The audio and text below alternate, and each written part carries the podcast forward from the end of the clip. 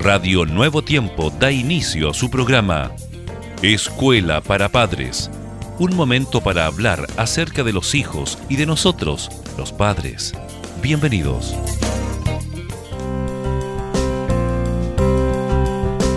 Es un agrado poder nuevamente saludarles, queridos amigos, aquí en su programa Escuela para Padres, junto a nuestro querido pastor Germán Fuentes. Muy bienvenido, Germán. Muchas gracias, Jessica. Un abrazo muy cordial para toda nuestra audiencia. Una pregunta para nuestros padres, así vamos a comenzar.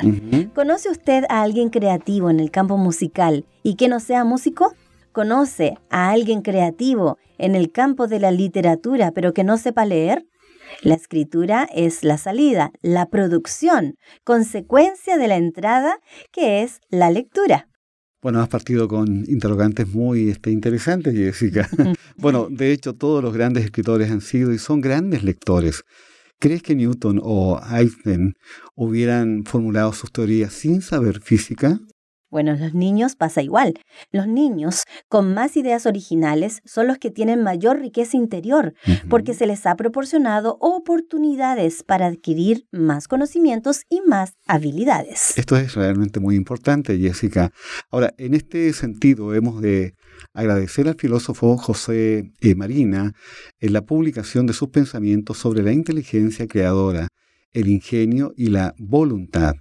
Con ellos pone de relieve que los humanos no podemos crear de la nada, sino que la creatividad es fruto del esfuerzo y de la constancia que nos proporcionan los recursos. Como decía Ramón y Cajal, nadie ha hecho más daño a la humanidad que aquellos que dicen que los inventos y las ideas brillantes son fruto de las dotes naturales y de la inspiración y no del estudio y del esfuerzo constante. Según el doctor Robert Tipser, creador de este sistema, la práctica actual, por ejemplo, de comenzar a enseñar a leer en la escuela es demasiado tarde. Cuando los niños desarrollan destrezas de lectura durante sus primeros cuatro años de vida, esto los superpone en probabilidades superiores a los otros niños en cuanto a educación. De hecho, los estudios demuestran que los primeros lectores tienen más autoestima y tienen más probabilidades de permanecer en la escuela. Los niños aprenden en todo lo que les rodea y con todos sus sentidos.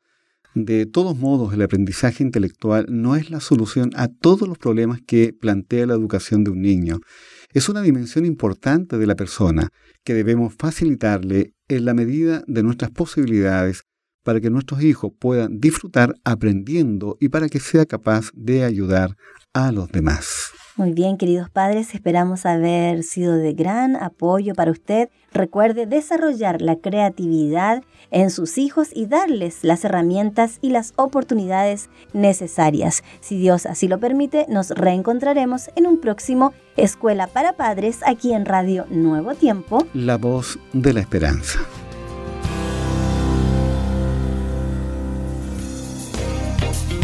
Gracias por sintonizar Escuela para Padres. Recuerda que Dios se interesa por tu familia y que pondrá a tu disposición toda la sabiduría necesaria para descubrir el camino apropiado que te permita transformar la teoría en una exitosa realidad. Escríbenos a escuela para padres nuevotiempo.cl. Radio Nuevo Tiempo, la voz de la esperanza, sembrando esperanza.